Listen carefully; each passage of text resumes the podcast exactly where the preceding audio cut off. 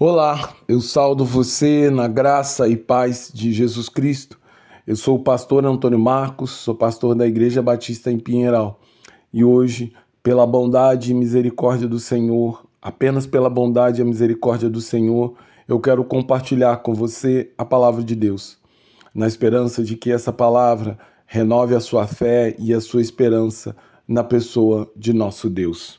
Para isso, eu quero refletir com você no tema as lições sobre oração, a restauração da alegria verdadeira, baseado no Salmo de número 51, no verso 8 ao 12, que diz: Faz-me ouvir de novo júbilo e alegria, e os ossos que esmagastes exultarão. Esconde o rosto de meus pecados e apaga todas as minhas iniquidades. Cria em mim um coração puro, ó Deus, e renova dentro de mim um espírito inabalável. Não me expulse da tua presença, nem retire de mim o teu Santo Espírito.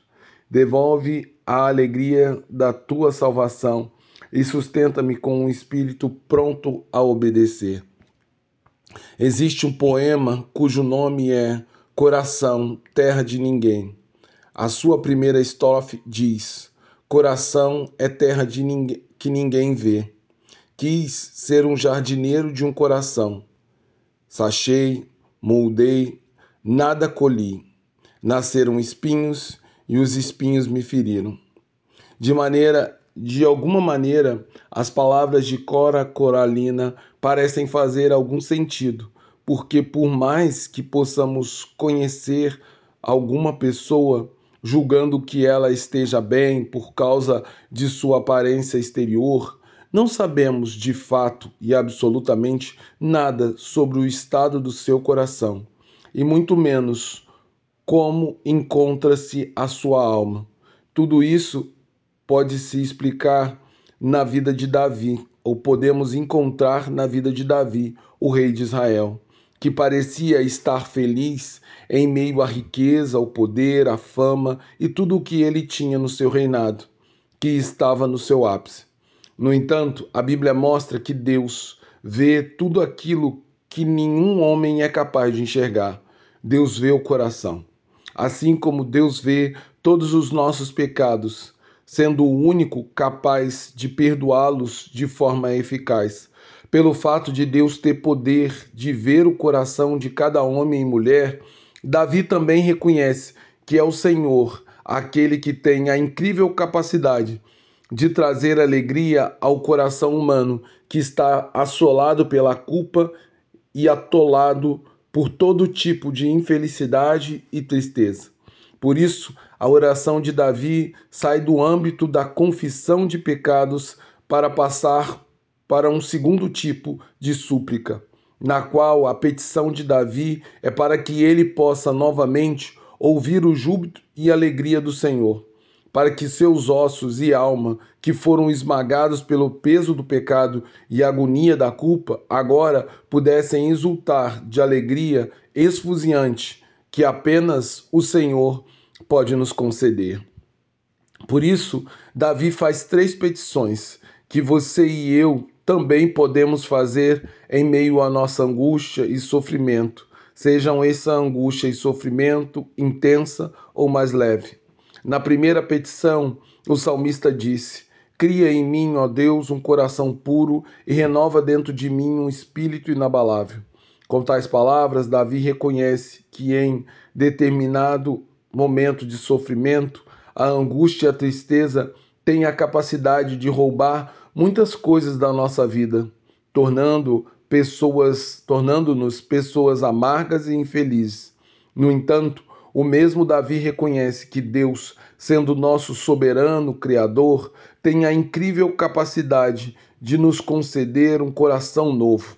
Ou melhor, ele tem a capacidade de criar em nós um novo coração, onde haja pureza, assim como o Senhor é capaz de restaurar o nosso espírito, fazendo dele um espírito inabalável, que não é abatido facilmente. Em segundo lugar, Davi suplica para que o Senhor não o lance para fora de sua presença, como fez como faz com todos aqueles que vivem na desobediência do pecado, assim como aconteceu com o primeiro casal. Em seguida, o salmista vai um pouco mais além, dizendo: Nem retire de mim o teu Santo Espírito, no versículo 11. Porque o Espírito Santo de Deus é tanto o selo divino que garante ao salmista que ele era propriedade exclusiva de Deus, como também é sua garantia de entrada no reino dos céus. Com isto, Davi está pedindo que o Senhor não retire dele a plena certeza da salvação, porque não pode haver castigo maior que este para aqueles que amam realmente a Deus.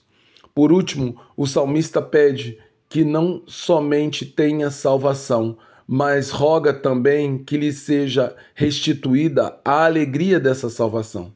Porque aos verdadeiros cristãos não basta apenas saber que goza da salvação.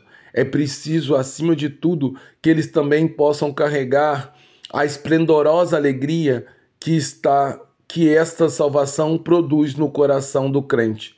E assim, o indivíduo possa ter um espírito voluntário, um espírito disposto a estar constantemente diante do Senhor, servindo, adorando e bendizendo o seu nome na sua casa.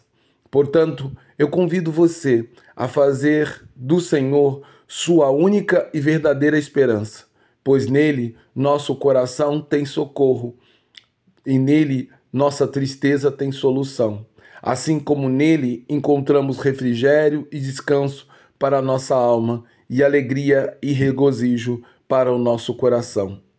Assim, minha oração tem como um objetivo de levar uma luz de esperança para você em meio à tristeza e à dor, em meio à aflição e à angústia, causado por esse mundo repleto de maldade e pecado. Meu objetivo neste dia é levar você a ter esperança no poder de Deus. Por isso, minha oração é que possamos encontrar tanto o perdão como a esperança e alegria em Deus, porque Ele é o único que realmente conhece o estado do nosso coração e, como tal, é poderoso para nos socorrer em nosso sofrimento e devaneio. Em nome e por amor de Jesus Cristo. Agora, que o amor de Deus Pai, que a graça do Deus Filho e que o consolo do Espírito repouse sobre cada um de nós, de maneira que a salvação não seja apenas uma promessa para o futuro, mas seja uma realidade no presente, onde possamos ter uma alegria que o mundo jamais foi capaz de conhecer, mas que o Senhor nos concede por meio da sua graça. Que essa alegria inunde o seu coração neste dia, assim como eu desejo que ela inunde o meu coração, trazendo um desejo e uma disposição em servir e obedecer ao Senhor. Em nome de Jesus. Amém.